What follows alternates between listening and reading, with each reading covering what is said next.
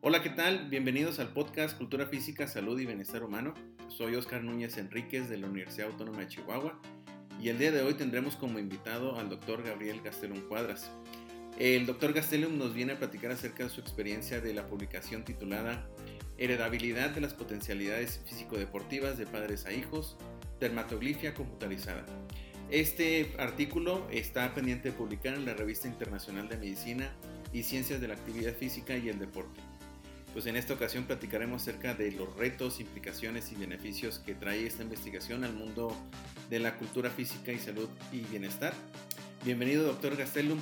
¿Nos podría dar una breve introducción de su formación académica y cómo es que llegó a este camino? Muchas gracias, estimado doctor Núñez. un placer para mí estar esta, eh, hoy contigo. Yo soy egresado de, la Universidad Autónoma de Sinaloa. Eh, egresé en el en el 1994.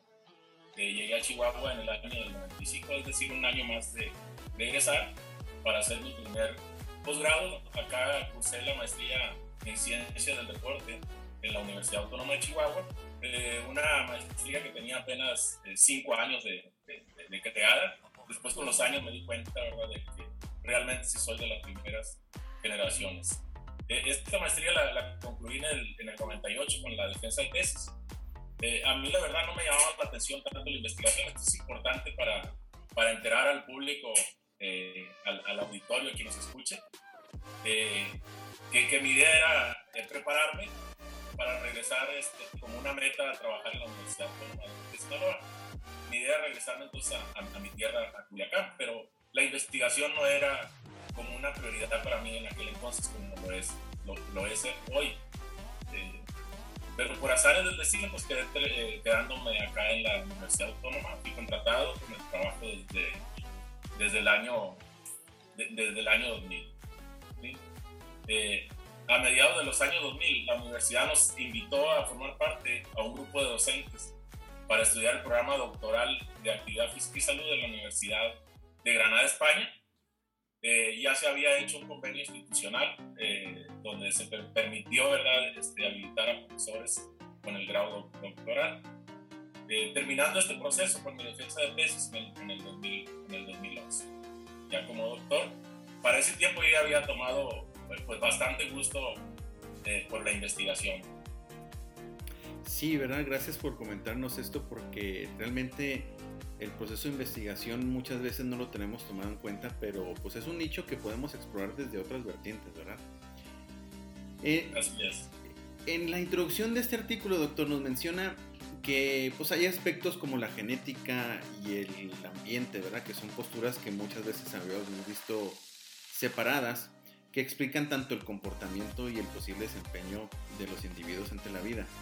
Sin embargo, pues abordan que en la actualidad son posturas que no pueden ir separadas y que este puente que puede conectar a las dos es la epigenética. Para usted, ¿verdad? ¿Qué importancia tiene esta postura en el uso de la dermatoglifia y en la dermatoglifia deportiva? Bueno, Oscar, yo en este, trabajo me pude ir eh, eh, por un solo camino, es decir, estudiar nada más la, la dermatoglifia, pero al darme cuenta las características de las, de las familias, porque este fue un estudio de caso de múltiple eh, en cuanto al diferente nivel de involucramiento que, que estas eh, tenían en relación con la actividad física y el deporte. Entonces, con la experiencia que ya tiene uno como investigador, percibí como una oportunidad sacarle provecho a, ambas cosas. Es decir, eh, por un lado, los padres con diversos grados de involucramiento en esta actividad física deportiva, impulsando a sus hijos eh, aparentemente porque necesita eh, ser más estudiado esto a, esos niveles hay poco.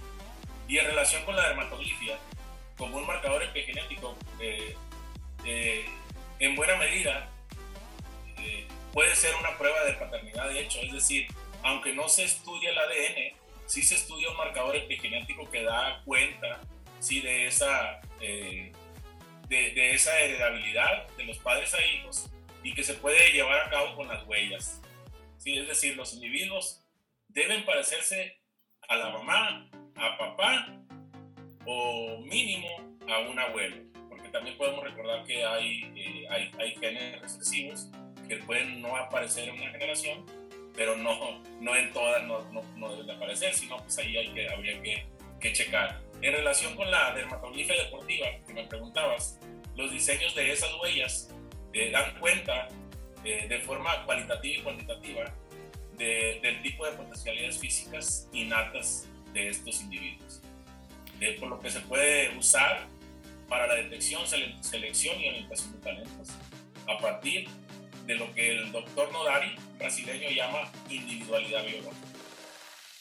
¿Y qué importancia tiene el, reconocer estas potencialidades que podamos tener, sobre todo para poder identificar realmente caminos que pudiéramos tomar si está dentro de nuestros planes de alguna forma, ¿no?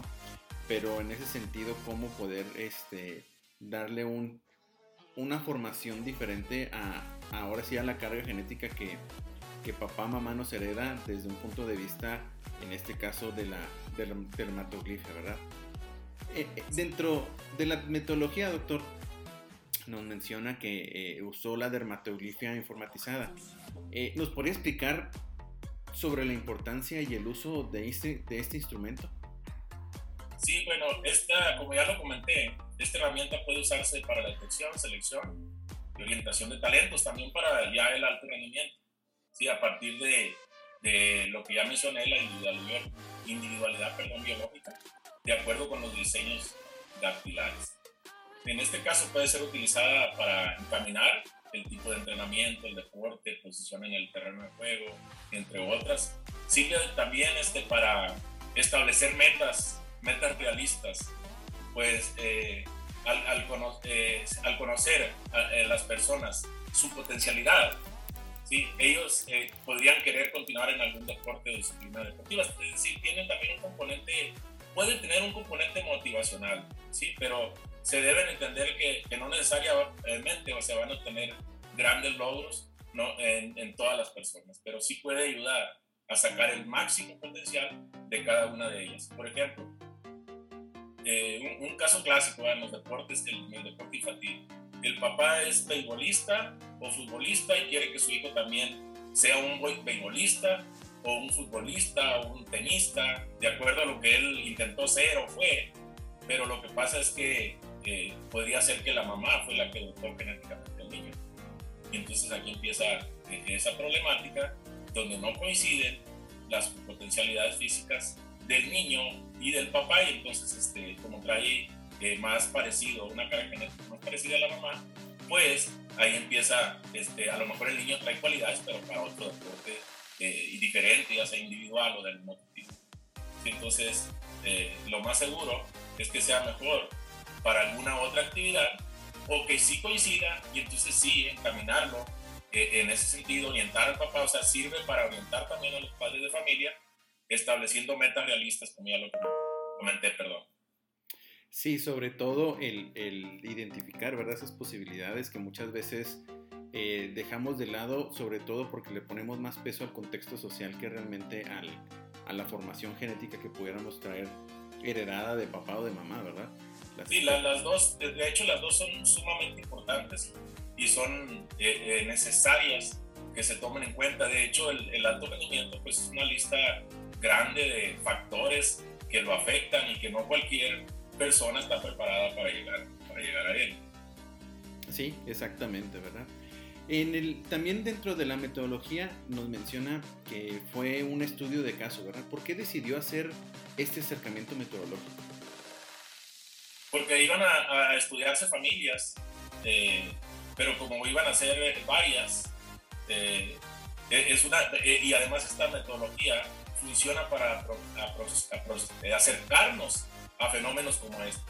Es decir, este, con pocos te profundizas más y, este, y, y, y es una, fue realmente por la forma, porque empezamos a estudiar, empecé a analizar familias pero sobre todo porque se ajusta a, la necesidad, las necesidades de este tipo de investigación, eh, aunque en futuros trabajos eh, trataremos de usar eh, muestras mayores con otros diseños de investigación que permitan generalizar más los resultados obtenidos.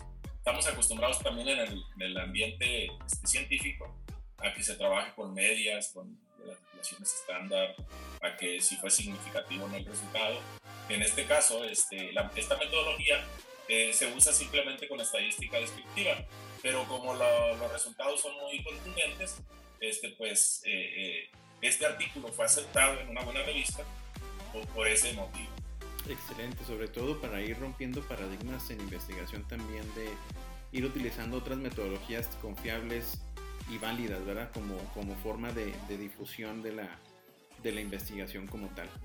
Sí, porque es, es cierto lo que comentas, doctor, porque hay, hay eh, prejuicios en ese sentido de que hay metodologías o diseños eh, mejores o más válidos unos que otros y resulta que no, ¿verdad? Resulta que eh, más bien el tipo de fenómeno, el tipo de investigación que vas a llevar a cabo es la que marcaría qué diseño usas.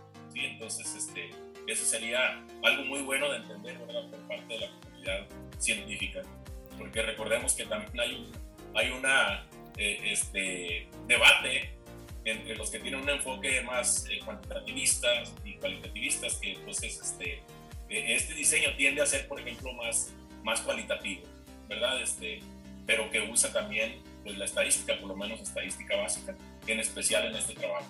Así es, doctor. Dentro de los resultados, eh, menciona en la tabla número uno que la heredabilidad de la madre en el caso 1 es es la relevante, ¿verdad? Sin embargo, en el estudio caso 2 menciona que la conexión que existe entre el padre y el hijo menor está muy presente. Para usted, ¿verdad? ¿Qué fue lo más sorprendente en el análisis de los datos que llevaron a estos resultados? Bueno, acá tengo que eh, este, comentar que fue una experiencia de tipo personal.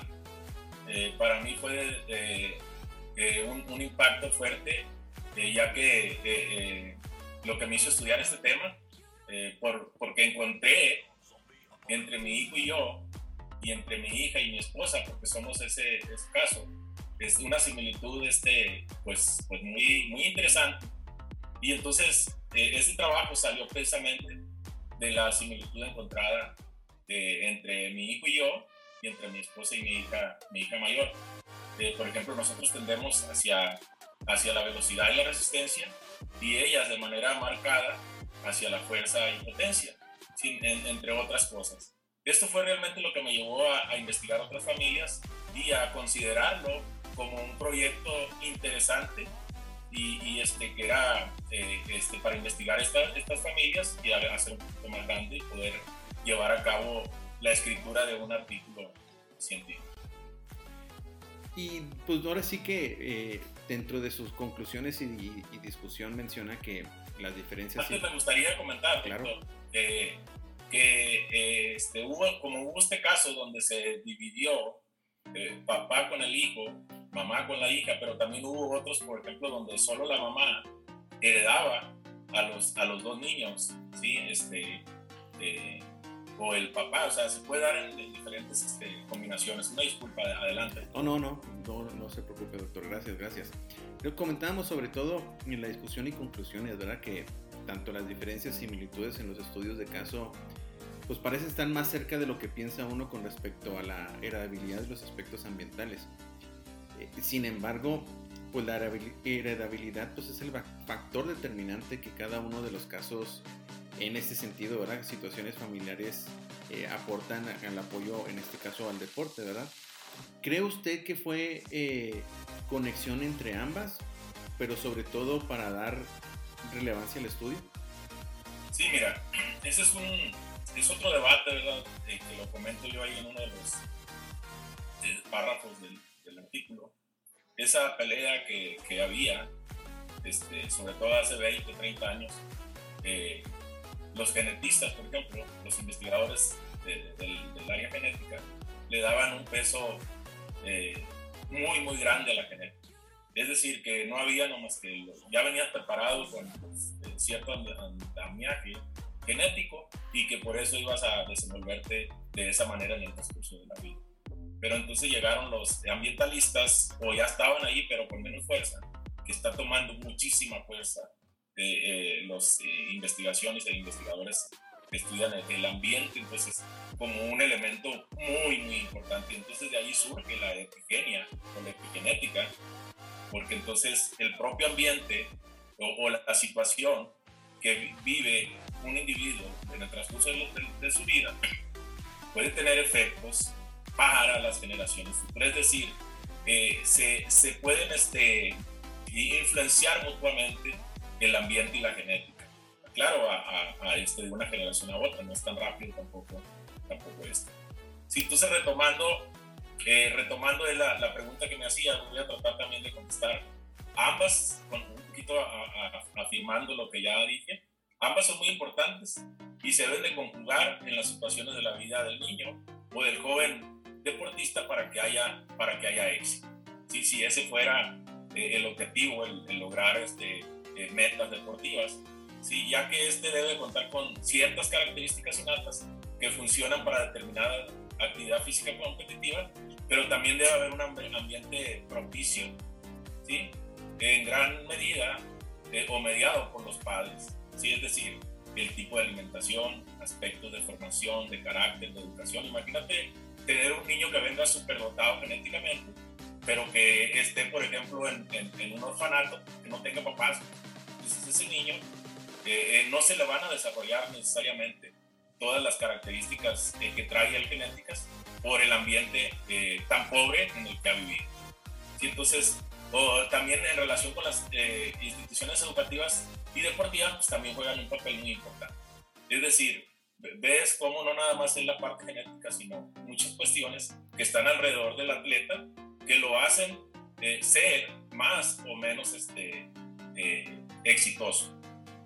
Así es como la unión y el entendimiento de las dos, ¿verdad? Puede marcar de cierta forma el camino que, que, podamos seguir o que una de nuestras personas cercanas o estudiantes o cualquiera que queramos ponerle el enfoque eh, queramos este, propiciar, ¿verdad? Doctor, pues ahora sí que para terminar, ¿hacia dónde se dirige ahora? ¿Cuáles serían los próximos proyectos? Bueno, pues tengo el interés de continuar estudiando este, este tema, esta temática, pero enfocado más en niños y jóvenes deportistas elite, es decir, ya con familias, eh, porque aquí los casos eran, eh, eh, fue rica la investigación porque eran familias con diferente nivel de involucramiento en, en el deporte y, nos dimos cuenta que, la, por ejemplo, la, familia eh, que hacía actividad física solamente para recreación o para mantener la salud, pues sus hijos también iban en ese sentido. La familia donde el papá es entrenador de algún deporte, la mamá también es atleta, pues los niños están muy involucrados en el deporte de, rendimiento.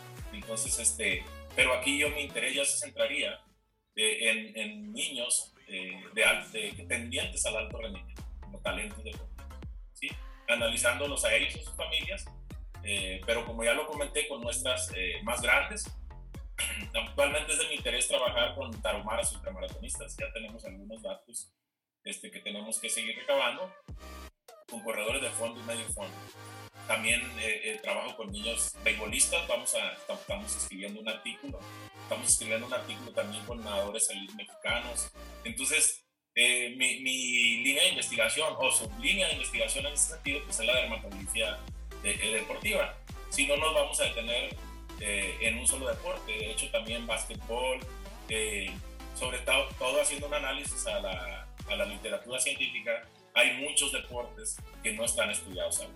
Por ejemplo, el fútbol americano, realmente esta metodología, aunque surgió en los años 60 con los rusos, está muy poco usada ¿sí? en, este, eh, en nuestros países. Aquí en México eh, me atrevo a decir que soy el único que está ahorita eh, haciendo ciencia y escribiendo en este sentido. Entonces pueden buscar sobre mis trabajos en esta y otras temáticas en el Google Académico.